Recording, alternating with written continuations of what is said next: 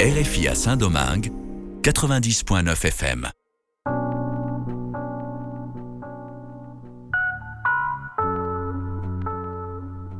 Bienvenidos a una página a la vez con ustedes, Ángela Suazo, como cada martes a las 6 de la tarde, con una retransmisión los miércoles a las 8 y 30 de la mañana a través de esta RFI Santo Domingo. Este es un espacio para hablar de libros, de la magia de leer, del reto de escribir y de la oportunidad que tenemos todos de compartir, de contar, de transmitir. Los invito a que descubramos juntos el universo que se abre ante nosotros cuando aceptamos leer un libro. Y en esta ocasión vamos a conversar con Benjamín García, escritor dominicano residente en la diáspora, está en Estados Unidos ahí pasando frío. Ya me dijo que, que está tupido Benjamín, así que conversemos con Benjamín Mocano, escritor, poeta, ¿no? en de primera línea y ya escucharemos más de él sobre qué ha sido esta vocación, cómo la ha ejercido y dónde se esconde esa voz. Benjamín, bienvenido a una página a la vez.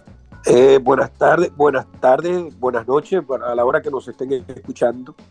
Ángela, es un verdadero honor estar contigo, poder responderte y responder las preguntas tuyas a todo tu público.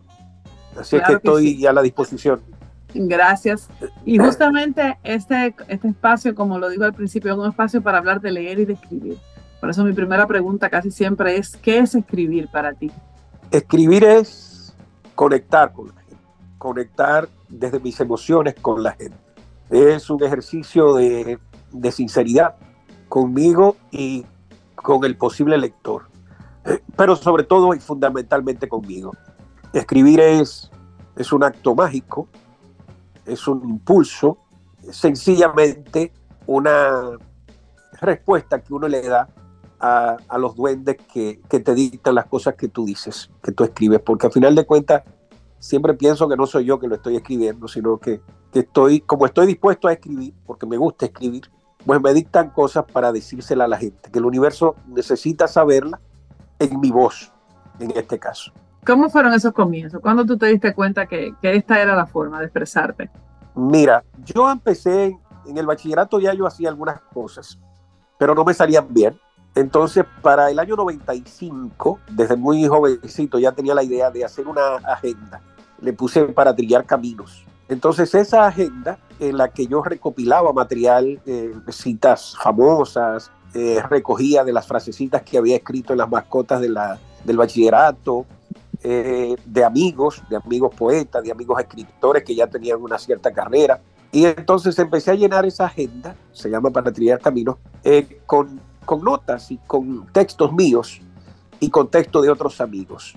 O sea que yo escribí eh, fundamentalmente para eso. Y ya luego, eh, al final de, de, los 90, empecé a trabajar para la radio unas cápsulas que en principio se llamaban La Movida de la Vida, porque se pasaban a través de un programa que se llamaba La Movida Vespertina. Y luego, entonces, eso de la movida de la vida se llamó La Pasión por la Vida, que se transmitía a través de una emisora que se llamaba Pasión FM.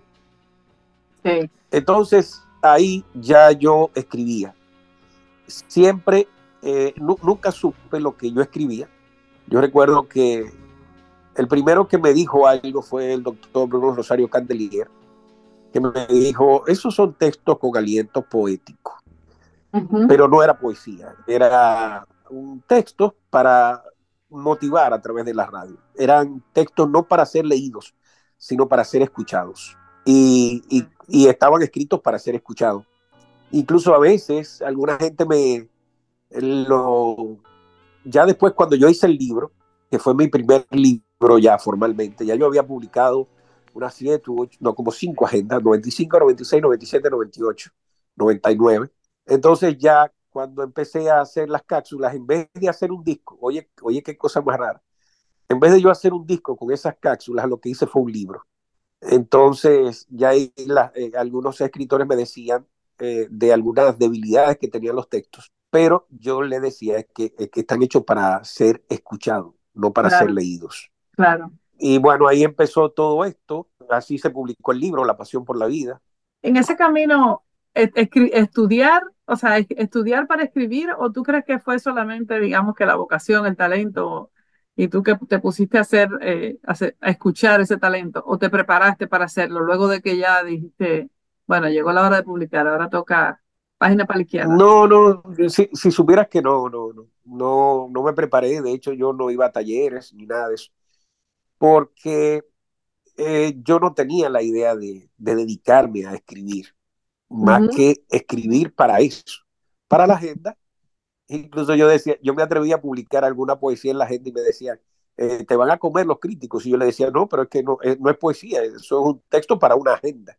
Y entonces seguí escribiendo y ya en medio de, todo eso me dispuse a hacer otras cosas. Empecé a escribir novelas, no la he terminado, tengo ahí algunas novelas que tienen hasta 20 años, eh, con varios capítulos que no las terminé. Eh, y empecé a escribir historias, a escribir eh, no cuentos propiamente, relatos, eh, anécdotas. Y entonces ya de eso, a partir de ahí entonces nació otro libro que se llama Cantares del Artesano. Los Cantares del Artesano tienen, digamos, el mismo aliento de la pasión por la vida, motivacional, pero ya aquí yo estoy contando historias, ya aquí también estoy, eh, digamos, eh, dándole un poco más de fuerza a, al tema poético, o sea, ya hay más poesía aquí, claro. pero, pero siempre motivacional. Y de hecho lo de motivacional es algo que vino después, un amigo nuestro aquí en Nueva York, lamentablemente fallecido, que yo le dije, yo no sé lo que escribo, y él me dijo, bueno, esos son textos motivacionales, con un plus, que es que tienen poesía. De hecho, lo de Cantares del Artesano viene porque yo tenía, eh, el libro se iba a llamar eh, El Artesano de Sueños, pero como que me parecía trillado aquello de Artesano de Sueños. Había un arquitecto de sueños en, Venezuela, creo. Y entonces, con un amigo, un colega arquitecto, eh, me dice, pero a mí esos textos tuyos me suenan como a los salmos de la Biblia, a los cantares. Entonces yo dije, oh, aquí tengo el título, se va a llamar Cantares del Artesano. Ese Benjamín respecto a este de hoy, eh, ¿dónde se encuentra? ¿Cómo, escribes ahora? ¿Sigues escribiendo desde ese mismo lugar o tú crees que, que ha ido cambiando la, tu voz? Bueno, yo lo que, no, no, la voz no ha ido cambiando. Yo lo que he sido es más osado. Ahora, por ejemplo, ya hago eh, poesía, ya me atrevo a hacer poesía. Eh, acabo de terminar una novela finalmente, eh, que le estoy haciendo unos ajustes, se llama La, La Noche que Volviste, es mi primera novela, y, pero sigo escribiendo con esos alientos y entonces también sigo escribiendo para ser escuchado. Y, bueno, ahora me, me, entero con algunos amigos que me dicen como que yo había estado medio avanzado porque yo escribía poesía, eh, eh, textos poéticos, o sea, eh, prosa. poética, ¿verdad? Entonces, he, he, ido recopilando esas prosas, pero yo pienso que tengo más o menos el mismo aliento, el mismo, el mismo tono, la misma intención. ¿Cómo te enfrentas a esa búsqueda creativa? a ah, esa ah. página en blanco, a esos bloqueos, a los tiempos de sequía. No, no, eh, siempre lo que hago es leer. Cuando estoy en tiempo de sequía, leo. Eh, y yo soy mucho de mirar, de mirar. Por eso a mí me sale primero la imagen. Yo no soy mucho de filosofar sobre una idea. A mí me viene una imagen. Eh, veo el café de la mañana y eso me da una imagen hay cosas así, ¿verdad? O sea, generalmente es una imagen. Y no le tengo miedo. Si de pronto tengo una página en blanco y no tengo nada que decir, pues sencillamente me callo. Pero que te decía también que estoy escribiendo porque estoy en un nuevo experimento que se llama Las Pasiones del Artesano. Las Pasiones del Artesano son unas, unas grabaciones que estoy haciendo para mi canal de YouTube. Ya estoy al, rato te puedo compartir algunas de esas cosas, quizás tú quieras ponerlas en el podcast. Claro, claro, podemos incluirlas. De las que, de las que eso sí ha cambiado mucho, de cuando yo grababa La Pasión por la Vida a como estoy grabando ahora. Eso sí ha cambiado mi voz, porque digamos que yo soy un escritor de la comunicación. ¿Mm? Eh, yo soy un comunicador. y que se ha atrevido a escribir. Es un poco eso. Es un poco eso, sí, yo creo que sí. Y creo que al final, cuando uno escucha su voz, pues creo que estamos en la necesidad de compartirla de todas formas. O sea, que tú no, tú no llevas ventaja a los que, a, lo, a los que escribieron primero y luego se vieron en la necesidad de compartir su historia. Ya tú venías con la voz afinada. Cuéntame sobre tu proceso de, digamos, esa búsqueda de la lectura. Tú dices, bueno, si estoy bloqueado me pongo a leer. ¿Qué lees? ¿Qué lees, Benjamín? Mira, yo leo mucho poesía oriental, eh, Tagore. Eh, yo leo también a, Galeano, me encanta. Eh, esa, esa literatura sí, digamos que, que son historias y, que de alguna manera se parecen a lo, a lo que yo hago. Es un poco eso. Y también, eh, a mí no me gusta mucho la autoayuda, eso no, no, no es por ahí la cosa, pero me gustan mucho las novelas que tengan, las historias que tengan así eh, esa carga filosófica. Eh, me gustan los finales felices, a mí no me gusta la literatura eh, así negra, esa literatura fatalista. fatalista, no, para nada, a mí no me gusta eso. Yo, a mí me gustan las historias con final feliz. Eh, aunque eh, no siempre tú vas a encontrar una historia con final feliz, hay, hay, historias muy bonitas que no tienen final feliz. A mí me gustan esas historias así, eso yo leo, mucho, mucho. Y también, eh, que, pues, bueno, siempre eso, cualquier cosa, yo lo que me caiga en la mano lo leo. Uh -huh. No tengo miedo en dejar una cosa que no me guste. Eso me pasa, si no eso me, gustó, me pasa a mí también. ¿Digital o físico? No, yo no tengo problema con eso. Yo tengo una biblioteca en el teléfono. Sí. Mi teléfono me da para todo. Ahí yo he aprendido a leer y a escribir en el mismo teléfono. Algunos o sea, lectores... yo, leo, yo leo libros, yo leo. Porque a, a final de cuentas, e, el libro es el texto, sí. no es el formato. Sí, así es. Eso creo yo. Entonces también. yo no. E incluso eh, las redes sociales son un libro. Sí. Yo leo Twitter, por ejemplo.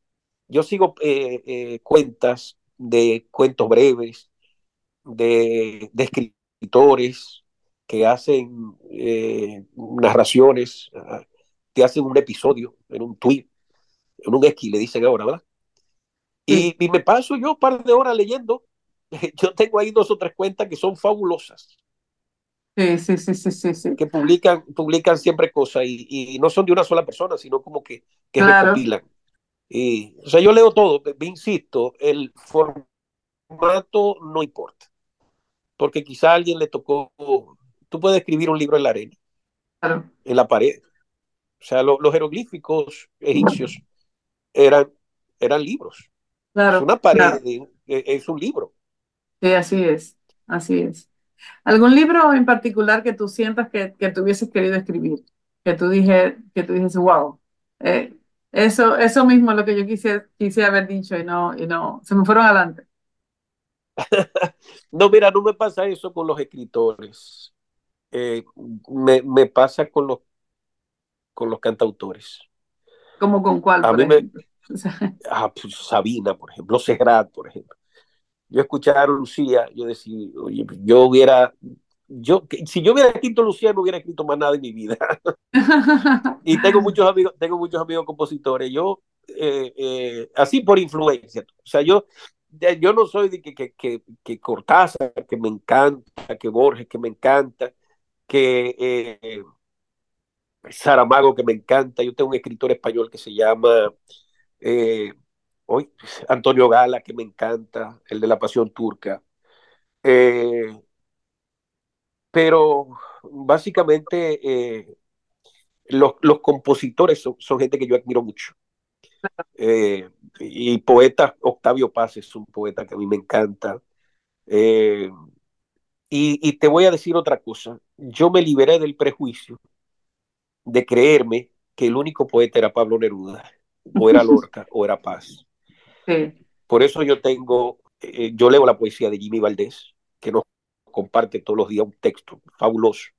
Fabuloso. Yo leo, yo leo, yo tengo amigos que son eh, extraordinarios poetas, sí, mujeres poetas que, que yo me las disfruto muchísimo, las leo en las redes sociales, porque por lo que te decía ahorita, las redes también ahora son un libro. Claro, son eh, una Twitter, plataforma importante. Facebook, son plataformas en las que tú te vas a leer un poema, te vas a leer una historia, te vas a leer un cuento, te vas a leer un texto breve. A mí me dicen la gente, es verdad, ahora la gente lee, lee más y, y, cosas peores, o sea, hay mucha literatura chatarra en el medio, pero también hay muchas cosas buenas. Hay muchas cosas buenas. ¿De qué escriben? eso, ¿Tú crees que cambia la voz de los que escriben cuando han migrado? Digo la voz, Evidentemente. la motivación. Sí, sí, sí, sí, sí, sí. Nueva York para mí ha sido fundamental para mi producción literaria. Eh, yo creo que las cosas más importantes, sin dejar de decir que en República Dominicana yo escribía mucho, pero aquí como que, no sé, eh, tú tienes una visión más amplia de la vida, mucho más cosas, aquí te suceden más cosas. Eh, tú estás más atento a, a situaciones eh, absurdas, inverosímiles, que tú te las encuentras en el tren, sobre todo a mí, que yo soy muy de imágenes, tú, como te decía, las calles de Nueva York. Esto es una cosa eh, para cualquier, no solamente para un poeta o para un escritor, para un narrador, para cualquier artista, para el músico, para el, eh, eh, el artista visual, para la fotografía, para la imagen. es una ciudad escandalosamente provocadora. escandalosamente provocadora. Y eso, ¿cómo tú sientes que, que, ha sido un desafío, digamos, para ti como escritor? adaptar todo eso a lo que tú, a, las motivaciones que tenía, lo que tú escribías aquí. Eh, sí, sí, sí, pero eh, solo es el enfoque. Pienso que eh, al final de cuentas es el enfoque, es cómo tú enfocas eso, esa experiencia que tú vives. Y yo hago el filtro, yo soy el filtro y siempre va, voy a terminar con algo motivador, con algo que, que te diga, que te diga algo bonito de ese desborde que te, que te, que te brinda la ciudad, ¿cuál, ¿cuál tú crees que son los temas que más te inspiran? La soledad. Yo hablo de la soledad del atestado. ¿Cuál es la soledad del atestado? Partiendo del, del, del, atestado, como uno lo ve, como que tú vas e, empaquetado en un tren. Pero todo el mundo va solo. La gente va sola. Sí. Va sola. Y, y esa, que yo también le he sentido, esa experiencia eh, de la soledad que abruma. Es impresionante. Hablo mucho de, pero también el tema de la solidaridad. Eh, aunque no lo crea, eh, Nueva York es una ciudad solidaria, solidaria de verdad, y de oportunidades. Tú, las encuentras todas. Sí. Desde volverte un disparate hasta convertirte en héroe. Nueva York te da la oportunidad porque tú seas lo que tú quieras. En esa, esa mirada de, del inmigrante, digamos que a veces, a veces leo textos y, me conecto con esa, con esa nostalgia, esa melancolía de, la, de las raíces, esa forma de, de abrazar nuestra cultura desde un lugar, incluso al nuestro, ¿no? Al, al, al que vive aquí en el país. Pero sí creo que ese trabajo que se está haciendo de, de reconstrucción cultural, de esa nueva dominicanidad que, viene un poco eh, recompuesta con la mirada de la diáspora y la mirada eh, nuestra. ¿Cómo tú sientes esa, esa, esa, esa nueva versión, o sea, esa, esa, nueva, esa nueva dominicanidad que se está construyendo? Mira, aquí hay mucha gente, más de la que uno se imagina, escribiendo. Y escribe eh, por ejemplo, los más famosos de aquí son Junot, que escribe sobre la dominicanidad, vista desde la, vista desde la, desde la diáspora, desde, desde la lejanía. Julia Álvarez, yo siempre vivo con, con, la puertorriqueña también. Julia Cruzadas. sí, las Julias Cruzadas. Hay una chica que se llama Angie, que escribe muy bien. Sí, fantástico. Eh, acabo de leer Dominicana. O sea, hay, mucha gente escribiendo muy, muy bien eh, esa dominicanidad desde aquí. Yo tengo un texto que escribí hace, ya hace como 20 años, yo recién llegado estaba, yo recuerdo que todavía indocumentado, yo duré tres años aquí indocumentado, pero tenía mis hijas aquí. que dice que cuando se está lejos de casa, desde aquel lugar donde aprendimos a construir nuestros sueños, la nostalgia nos asalta como un ladrón que acecha detrás de la puerta, como nos dice Serrat. Entonces entendemos que no importa en qué lugar nos hayan puesto las circunstancias, siempre volvemos a los mismos olores, colores y sabores que nos hicieron crecer llenos de ilusiones. Y después dice como que todo está eh, eh, eh, cercano a un lugar que denominamos patria. Pero cuando tú estás lejos, te das cuenta de que patria no solamente es una nacionalidad, tu gentilicio, sino que son todas esas cosas que he dicho, y los abrazos y, las miradas que nunca olvidamos. Es algo así. Entonces yo recuerdo que los dos versos que inician el, eh, ya el desarrollo del texto dice, patria es sentarse a la orilla de la playa y sentir que no se está completo y que la parte que falta sigue viva, esperando por ti al otro lado del océano. Patria es cabalgar el suelo del norte con el corazón lleno de sur. Tú vas construyendo una historia aquí y, y, siempre va a estar incompleta porque hay una parte que está más allá del océano. Y es un texto bonito, te confieso que eh, lo tengo como 20 años declamándolo y siempre, siempre, siempre se me acerca alguien con los ojos aguados. Claro, claro que sí. Le sigue, es que le, habla, le habla a una herida que sigue latiendo, ¿no? Que sigue latiendo mucha gente. Sí, la última vez que lo hizo me, me, dijo una chica, mira, me pusiste a caminar por los campos de Samaná. Sí, digo, ah, esa es la idea. Ese, ese justamente.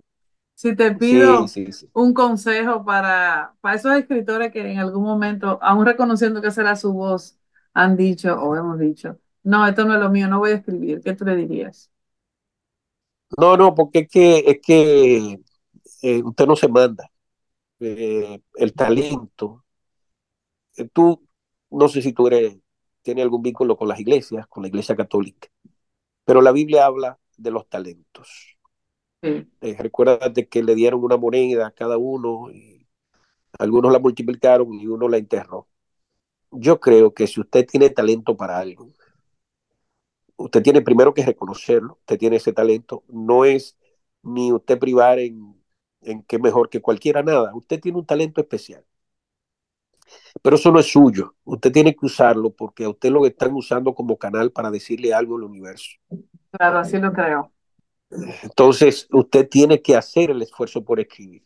Claro. Y, eso es que no, que, que, la inspiración, que no, no, no, no si, si hay una inspiración, yo siento que son eh, alientos que nos vienen desde otros lados, pero tenemos que estar atentos porque esos alientos nos llegan porque nos ven dispuestos a trabajar. Pero si usted no está dispuesto a trabajar, entonces no te van a llegar. Por eso hay que sentarse frente a la página en blanco, hay que sentarse. Sí, hay que sentarse. Para que los duendes te vean. Bueno, ¿y Pero qué mejor? yo lo que creo es que no, no podemos tener miedo, no le podemos tener miedo. Usted si usted decidió escribir poesía, póngase a escribir poesía. Póngase a escribir poesía. Lo que usted le guste. Bueno, y con esa invitación nos despedimos por hoy y finalizamos esta entrega dándote las gracias, Benjamín. Gracias por tu disposición, por tu atención y por compartir con nosotros un poco de tu proceso.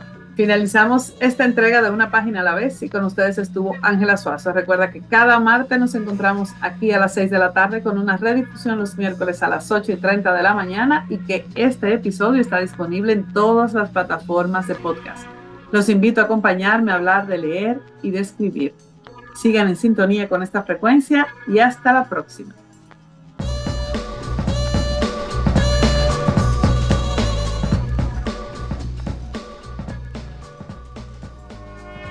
RFI, les voix du monde.